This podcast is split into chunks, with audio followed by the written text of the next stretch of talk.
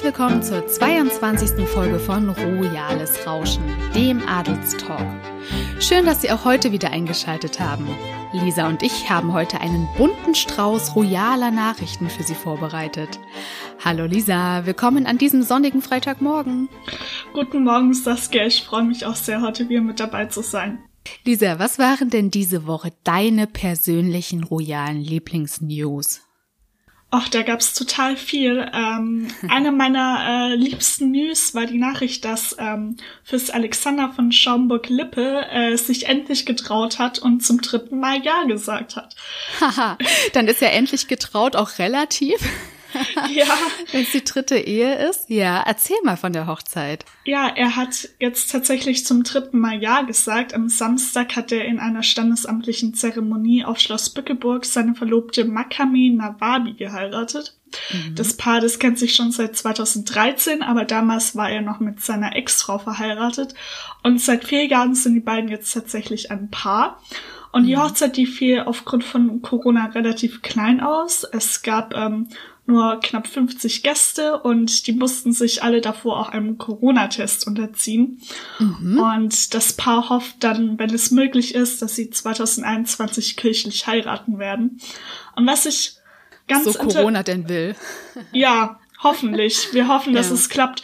Aber was ich ganz interessant fand, dass ähm, Alexanders erste Frau Lilly, Prinzessin von San-Wittgenstein-Berleburg, tatsächlich die Trauzeugin der Braut war. Also ich weiß Ach, ja nicht. Tatsache, ja. Das ist ja ein Fun Fact. Das ist ja sehr, sehr ungewöhnlich. Ja, also ich weiß nicht so wirklich, wenn ich heiraten wollte, ob ich die erste Frau meines Mannes unbedingt als Trauzeugin haben möchte, aber ich habe die Bilder gesehen und es sah wirklich sehr harmonisch aus und ich glaube, die verstehen, ja. verstehen sich sehr gut. Und der gemeinsame Sohn, also der Sohn von Lilly und Alexander, Heinrich Donatus, der war der Trauzeuge des Bräutigams. Mhm. Okay, ich kann mir vorstellen, dass man sich vielleicht von der ersten Ehefrau die besten Tipps holen kann für die eigene Ehe.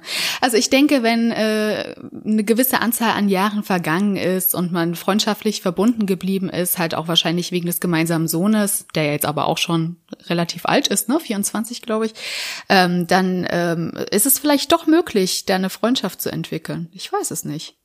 Ja, ach, also wenn die beiden sich gut verstehen, dann denke ich mal, ist das auch kein Problem. Ja. Ähm, zu dem Kleid, äh, du hast die Bilder bestimmt auch gesehen. Was sagst du denn dazu? Weil ich weiß nicht so richtig, was ich davon halten soll. Ja, Kleid ist ja relativ, ich habe das jetzt als Kostüm angesehen. Das war ja so, äh, ja, im Karo-Muster gehalten, was ja 2020 sehr angesagt ist. Ne? Da kommen wir auch später nochmal dazu, wenn es um Prinzessin Victoria geht. Ähm, war ja so, ich denke schwarz-weiß, oder? Waren das schwarz-weiß-Karos? Ja, ich glaube. Also ja. ich weiß nicht, ich fand es für eine Hochzeit relativ bieder, aber na gut, es muss ihr gefallen, aber ich würde es persönlich jetzt nicht tragen. Na gut, fürs Standesamt war es wahrscheinlich in Ordnung. Sie hat ja dazu immerhin weiße Brautschuhe getragen und so einen roséfarbenen äh, Fascinator im Haar, rote Lippen. Also ich finde, es stand ihr gut, weil es ihrer Figur doch sehr schmeichelt. Ja, sie ist ja, sie kommt aus Persien, ähm, hat erstmal einen sehr, sehr schönen Teint, hat ein sehr, sehr schönes Lachen und natürlich auch tolle Kurven, ähm, die mit diesem Kostümchen elegant in Szene gesetzt worden sind, finde ich. Und ähm, Fürst Alexander zu Schaumburg-Lippe sah ja auch gut aus in seinem Anzug, ja. Ähm, ich finde, wer sogar noch ein bisschen mehr hervorgestochen ist, war wirklich die Ex-Frau des Fürsten, ja. Also Lilly zu sein Wittgenstein-Berleburg. Die sah in ihrem roséfarbenen Kleid wirklich mädchenhaft aus, äh, viel jünger als sie eigentlich ist. Und ähm, ja, also hat der Braut beinahe die Show gestohlen. Ja, das stimmt. Also ja, äh, am Ende muss äh, der Braut ihr Kleid gefallen und äh, die beiden hatten bestimmt einen tollen Tag und da ja rückt das Outfit auch so ein bisschen in den Hintergrund. Ja, das stimmt. Aber es gab ja gar nicht nur im Hause zu Schaumburg-Lippe was zu feiern, sondern auch bei den Preußen. Hast du es gehört? Tatjana von Preußen ist wieder Mama geworden. Ja, das habe ich gehört und es ähm, ist nicht nur ein Kind, denn sie hat tatsächlich Zw Zwillingsmädchen bekommen. Ja, Wahnsinn, mit einem Mal dreifach Mama. Ne? Sie hat ja auch schon mit ihrem Ehemann, dem Journalisten Philip Womack, ähm, einen Sohn, den vierjährigen Arthur Frederick Richard Womack. Ich spreche es Englisch aus, auch wenn das äh, das preußische Königshaus oder Adelsgeschlecht ist, denn die Familie lebt ja in London. Ja, genau. Und äh, was ich auch ganz witzig fand, die Mädchen kamen im St. Mary's Hospital äh, zur Welt und äh, das wird dem einen oder anderen bestimmt auch ein Begriff sein, denn dort kamen unter Natürlich. anderem Prinz Harry, Prinz William und ähm, seine drei Kinder, Prinz George, Prinzessin Charlotte und Prinz Louis auf die Welt. Und ja, das äh, fand ich ganz witzig, dass äh, die ausgerechnet dort zur Welt gekommen sind. Naja, also wer ein richtiger Royal sein will, der geht ins St. Mary's Paddington Hospital in London. Ja, das gehört sich so. Wir kennen es ja auch alle wahrscheinlich aus dem Fernsehen, erinnern uns an die Bilder, ähm, wo Herzogin Catherine gemeinsam mit William und dem jeweiligen Baby das äh, Hospital verlässt und der Welt äh, die kleinen Royals präsentiert. Ja, und Tatjana von Preußen, um die nochmal kurz einzuordnen, ist eine Nachfahrin von Kaiser Wilhelm II. und Queen Victoria. Passt also auch gut nach London. Mhm, das stimmt. Und wie heißen denn die Kinder? Ja, dazu wollte ich gerade kommen. Äh, die Mädchen hören auf den Namen Xenia Alexandra Selena und mhm. Amalia Maria Bridget. Mhm. Aber Fotos haben wir noch keine gesehen, oder? Soweit ich weiß, gibt es noch keine Fotos und mhm. ähm, man hat äh, von der Geburt auch nur erfahren, weil es eine Geburtsanzeige in einer britischen Zeitung gab. Ah ja, okay. Stimmt. Da stand dann ja auch drin, dass sie schon ein bisschen auf der Welt sind, schon seit über zwei Wochen. Die wurden am 29. August geboren. Genau. Mm, okay.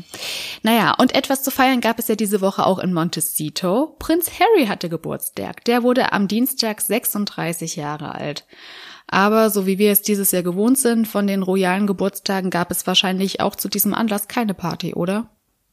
Nein, wahrscheinlich nicht. Also ich denke mal, er wird im kleinen Kreis gefeiert haben mit Megan und Archie und so wie ich Megan kenne, ähm, wird sie sich bestimmt was Tolles für ihren Ehemann einfallen lassen haben. Na, kulinarisch meinst du, ne? Dafür ja, ist ja berühmt berüchtigt. Ja, das kann gut sein.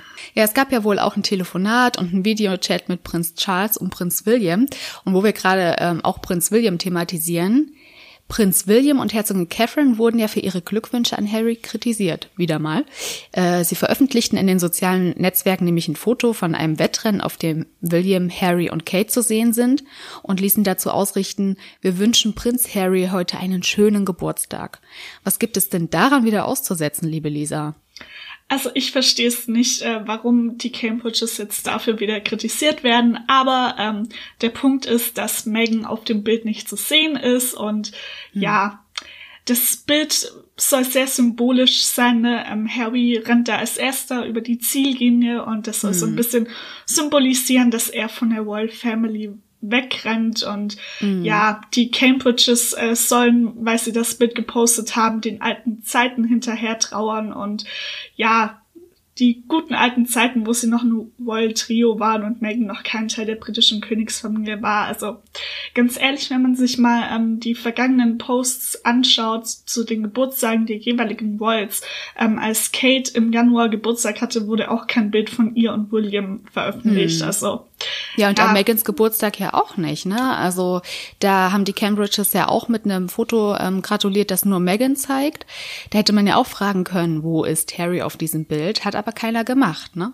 Ja, eben. Also ich, ich finde das nicht so dramatisch und hm. ja, es, es ist schön, dass sie Harry gratulieren und er wird sich bestimmt drüber gefreut haben. Und ich denke, Megan wird äh, den beiden nicht böse sein, dass sie auf dem Foto nicht zu sehen war.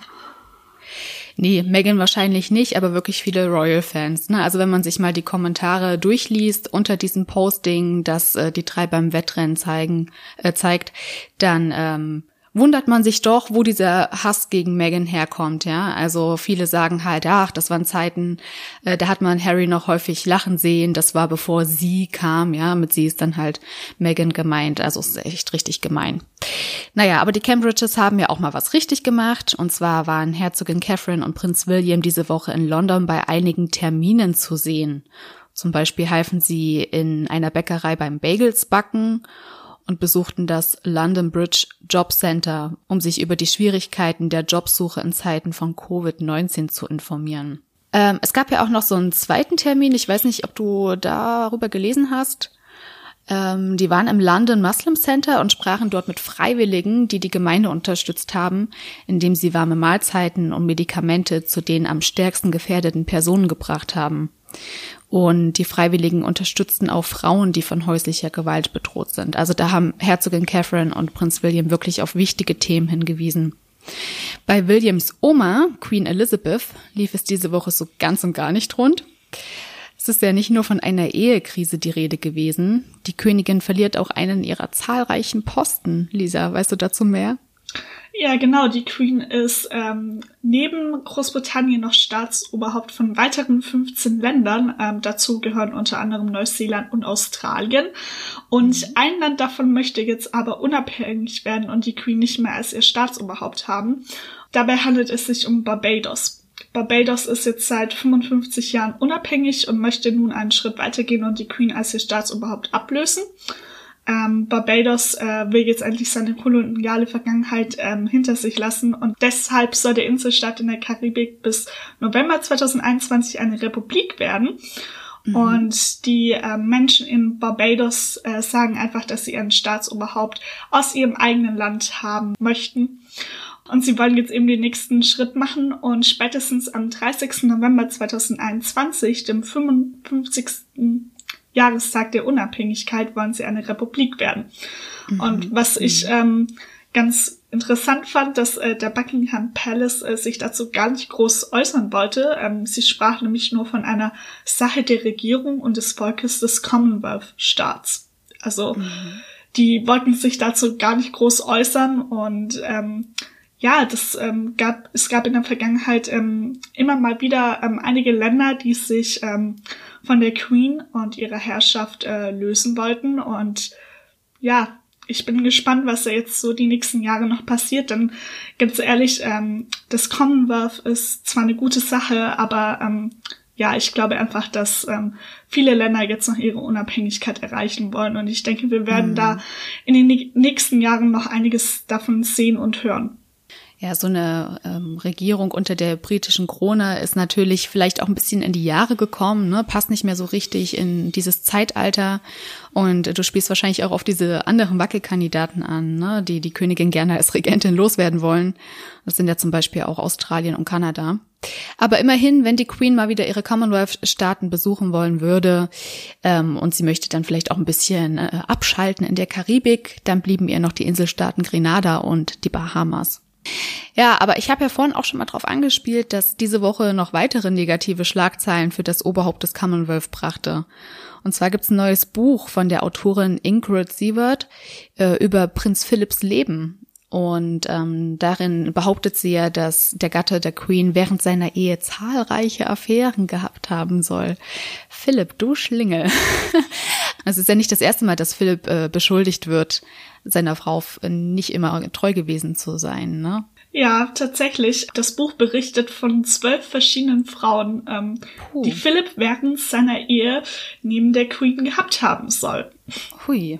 Da war er ja ganz schön fleißig, aber gut, mit 99 Jahren, da lernt man ja wahrscheinlich auch bei all diesen Reisen, die die als Paar unternommen haben, die eine oder andere Frau kennen, die interessant wäre.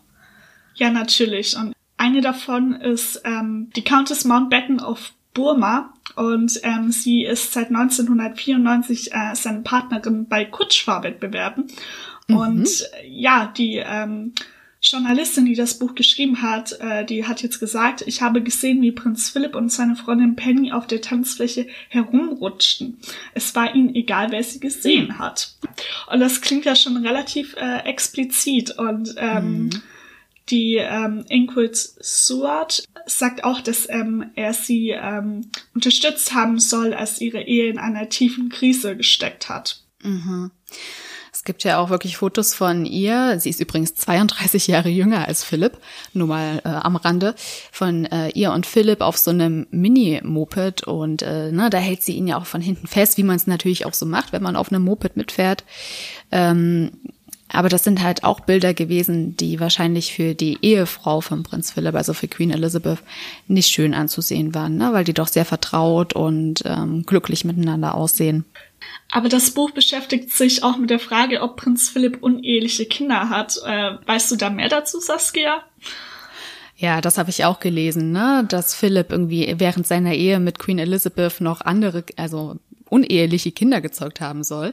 Es ist die Rede davon, dass äh, Prinz Philipp mit seiner Jugendfreundin Helen Cordet äh, zwei uneheliche Kinder hat, ähm, für die Prinz Philipp nämlich Pate wurde und für die er das Schulgeld bezahlte. Und beides heizt natürlich Gerüchte an, er sei eigentlich der Vater dieser Kinder.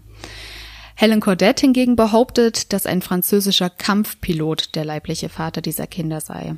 Und was ich irgendwie ganz charmant fand, war ähm, diese, diese Affärengerüchte, die gab es ja wirklich schon immer, ja, über Prinz Philipp. Der sieht ja auch für seine 99 Jahre noch oh, annehmbar aus, war früher sehr, sehr attraktiv in seiner Jugend. Und 2006 sprach man Prinz Philipp einmal in einem Interview auf die zahlreichen Affärengerüchte an. Und damals sagte er, Meiner Meinung nach war ich jedes Mal, wenn ich mit einer Frau spreche, mit ihr im Bett, als hätte sie kein Mitspracherecht in der Sache. Nun, ich bin in meinem Alter verdammt geschmeichelt zu glauben, dass ein Mädchen an mir interessiert sein könnte. Ja, also er nimmt es wie Humor, so wie man Prinz Philipp eben kennt. Und da kann man wirklich nur hoffen, dass die Queen die Gerüchte genauso weglachen kann, oder? Ja, hoffentlich. Ähm, was ich aber auch ganz äh, interessant fand, dass Prinzessin Diana damals ähm, versucht hat, äh, die heimlichen Kinder von Prinz Philipp ausfindig zu machen. Also sie hat anscheinend fest daran geglaubt, dass er uneheliche Kinder hat. Oh, ich dachte, Prinzessin Diana hatte genug eigene Probleme und Sorgen. Wenn das nicht auch mal wieder ein Gerücht ist, das hier in die Welt gestreut wird. Naja. Nachweisen kann man es jetzt eh nicht mehr. Aber kommen wir doch mal von der einen Elisabeth zur anderen, zu Prinzessin Elisabeth von Belgien. Der belgische Palast teilte ja diese Woche Videos und Bilder, die Prinzessin Elisabeth bei ihrer Militärausbildung zeigen. Wir erinnern uns nochmal, die Thronfolgerin hat beschlossen, nach ihrem Abitur eine militärische Ausbildung bei der Royal Military Academy in Brüssel zu absolvieren. Und seit Anfang September lernt die Prinzessin wirklich den Ernst des Lebens kennen, oder, Lisa? Ja, genau. Die 18-Jährige befindet sich gerade im Camp Elsenborn in Bütgenbach und äh, dort findet die militärische Initiationsphase statt. Und das Ziel des PIM-Moduls ist es, äh, dem Kandidaten zu ermöglichen, die anfänglichen militärischen Qualitäten auf professioneller, physischer und charakterlicher Ebene zu erwerben, die erforderlich sind, um die Ausbildung fortzusetzen. Und der Tagesablauf dort ist wirklich sehr streng. Äh, Elisabeth muss um 5 Uhr anfangen äh, mit Sport, also Frühsport. Mhm. Nach dem Frühstück muss, muss sie dann erstmal ihre Stiefel putzen und dann folgt Unterricht in Fächern wie Psychologie, Soziologie und Geschichte. Ja, dazu kommen dann noch schön Waffenübungen und insgesamt wirklich fünf Stunden Sport am Tag. Man hatte sie ja auch in ihren Sommerferien schon viel beim Training gesehen, wie sie zum Beispiel joggen gegangen ist. Und das war gut so, weil diese Ausbildung ist wirklich hart. Ne? Also Adelswelt.de hat berichtet, dass bereits 14 ihrer 186 Kameraden die Ausbildung abgebrochen haben. Ja, das ist echt krass, aber ich schätze Elisabeth auch so ein, dass sie das ähm, durchzieht und ähm, ja. ja, auf den Fotos, das sah wirklich ähm, total schön aus. Also sie scheint sich wirklich sehr gut mit ihren ähm, Mitsoldaten ähm, zu verstehen und ich glaube, dort wird sie auch wirklich Freundschaften fürs Leben knüpfen. Ja, es ist halt auch aufgefallen auf diesen Fotos, dass Prinzessin Elisabeth eine der wenigen Frauen ist, die die knallharte Militärausbildung absolvieren. Das waren doch wieder vorwiegend Jungs. Aber ich schätze sie auch so ein. Sie ist einfach sehr ähm, stringent, sehr ehrgeizig, dass sie diese Ausbildung durchzieht. Und es ist ja auch nicht für immer. Im nächsten Jahr beginnt sie bestimmt mit einem Studium, kann ich mir vorstellen. Ja, Lisa, es ist kaum zu glauben, aber eine andere Thronfolgerin hat es derzeit noch schwerer als Prinzessin Elisabeth obwohl sie sogar mit sämtlichen Annehmlichkeiten im Palast leben darf. Die Rede ist von Prinzessin Leonor von Spanien. Die 14-Jährige befindet sich ja nicht nur in Quarantäne, weil eine ihrer Mitschülerinnen positiv auf das Coronavirus getestet wurde. Immerhin, Leonor hat sich nicht angesteckt. Sie muss sich auch um ihre Sicherheit und die ihrer Familie sorgen. Was ist denn in Spanien los? Ja, in Spanien gibt es wieder einige Krawalle, denn am 11. September, dem Nationalfeiertag Kataloniens, kam es in Barcelona wieder zu Protesten gegen die spanische Königsfamilie. Äh, mhm. das ist relativ schwierig mit der Königsfamilie dort. Ähm, es ist ungefähr die Hälfte, ähm, die die Familie unterstützt, aber die andere Hälfte ähm, möchte die Unabhängigkeit. Und mhm. ein Unterstützer der Aran-Organisation hat jetzt auf offener Straße ein Familienfoto der spanischen Royals entzündet. Und Dutzende Schaulustige und Pressevertreter ähm, ja, haben gesehen, wie ein Bild von Prinzessin Leonor und ihrer Familie in Flammen aufging. Und da fragt man sich jetzt natürlich, ähm, was macht das mit einer 14-Jährigen? Also mhm. Äh, ich finde das total krass, wenn du siehst, ähm, dass so viele Leute gegen dich und deine Familie sind und das ist bestimmt nicht einfach für sie. Genau, ich meine, König Felipe, der ist ja gegen diesen Separatismus, also auch gegen ein unabhängiges Katalonien. Der ist es natürlich gewohnt, dass Separatisten Bilder von ihm und seinem Vater, also dem ehemaligen König Juan Carlos, verbrennen. Dass jetzt aber auch Bilder von seinen Töchtern angezündet werden, ist wirklich ein neues, trauriges Phänomen. Und ähm, ich kann mir das nur so erklären, dass ja die Thronfolgerin mittlerweile auch relativ häufig öffentliche Auftritte absolviert. Zum Beispiel vergangenen November, da wollten ja Aktivisten einen Auftritt von ihr und König Felipe in Barcelona verhindern, auf dem Prinzessin Leonor eine Rede halten sollte. Und da waren gut 1200 Sicherheitskräfte nötig, um die Königsfamilie zu schützen. Ja, fraglich ist ja auch, also das ist eine Frage, die ich mir stelle, ob die Monarchiegegner den Royals wirklich nach dem Leben trachten und sie ihnen etwas antun würden, wenn sich die Gelegenheit böte oder ja, ob sie ihnen einfach nur Angst machen wollen, um eben ihre Un Unabhängigkeit zu erreichen.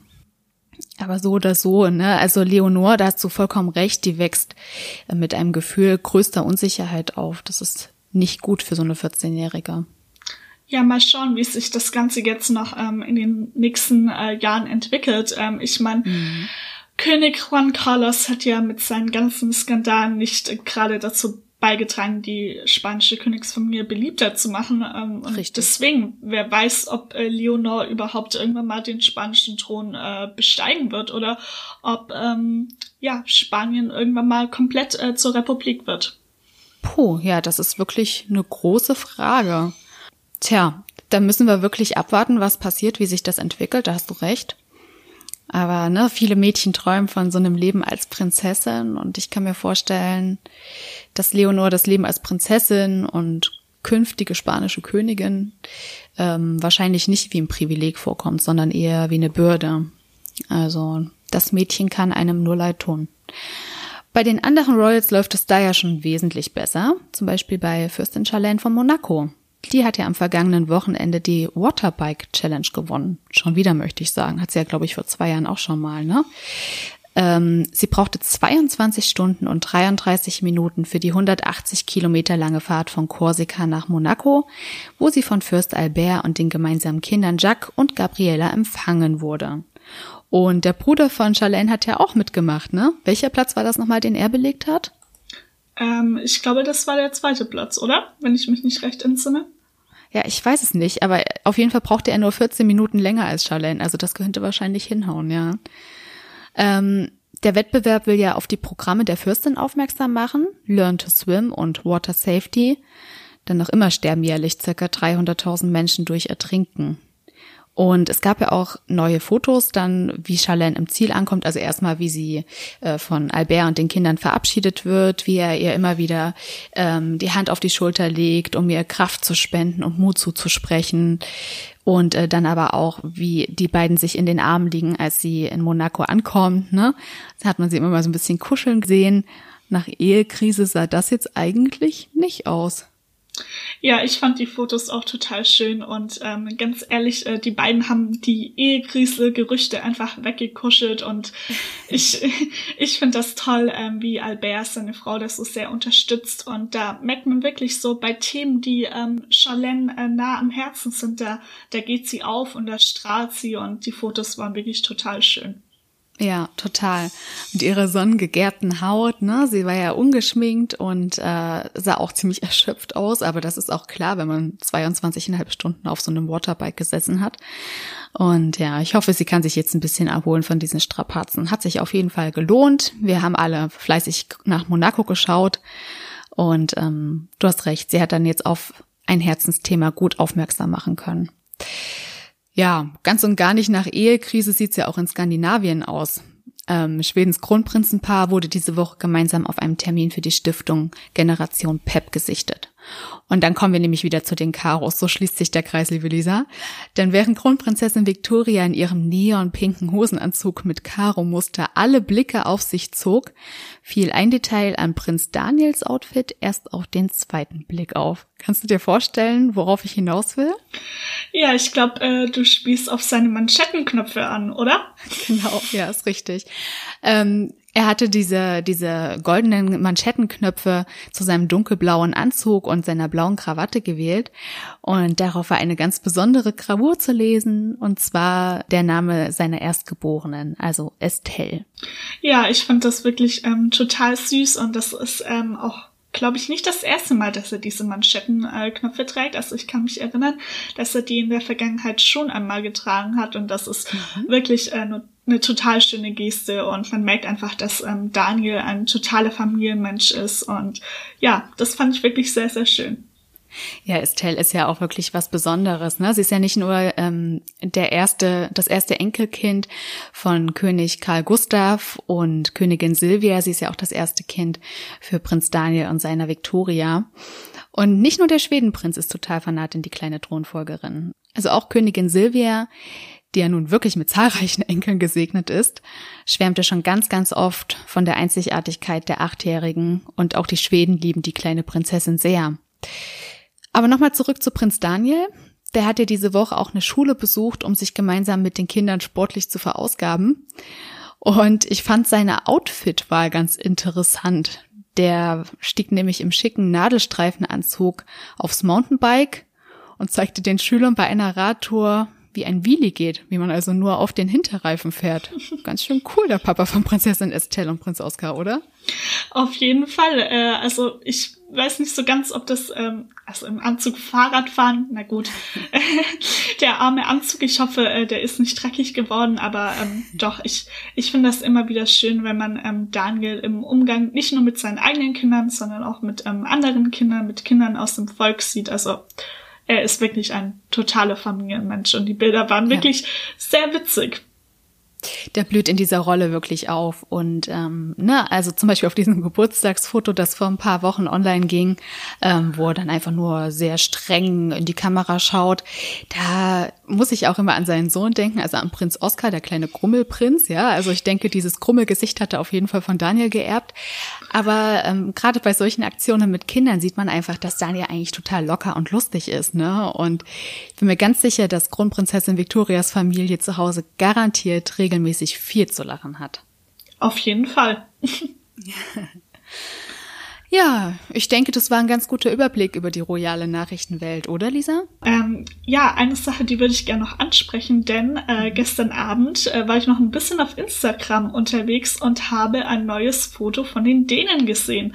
Äh, der dänische ähm, Palast hat jetzt nämlich ein neues Foto von Prinz Joachim und seiner Frau Marie geteilt. Ähm, ja, das Paar ist äh, jetzt anscheinend wieder in Paris. Ähm, das kann man auf jeden Fall aus der Instagram-Caption äh, rauslesen, denn dieses sagt, zusammen in Paris, schön, dass das jetzt jeden Tag wieder so ist. Ähm, denn Prinz Joachim, der wurde ja Ende Juli wegen einem Blutgerinnsel im Gehirn operiert und hat ähm, lange Zeit auf seinem Landsitz ähm, Schloss Kay verbracht. Und ja, jetzt ähm, sind die beiden anscheinend wieder in Paris. Ähm, sie wohnen dort schon ähm, seit einigen Jahren, da ähm, er dort eine Militärausbildung absolviert hat. Und am 1. September sollte er eigentlich seine neue Stelle als Verteidigungsattaché in der dänischen Botschaft in Paris antreten. Und ähm, ja, es scheint so, als würde er diese Stelle ähm, bald antreten, denn ähm, es sah auf dem Foto so aus, als ständen sie vor der dänischen Botschaft in Paris. Und ähm, ja, die beiden haben einen Mundschutz getragen, aber es sah so aus, als würde es ähm, Prinz Joachim wieder gut gehen. Und das ist ja auf jeden Fall eine tolle Nachricht. Stimmt, das ist gut, dass du sagst, weil ich hatte das auch noch so im Hinterkopf, dass Prinz Joachim, ähm, ich glaube, Mitte September anfangen wollte mit der neuen Stelle.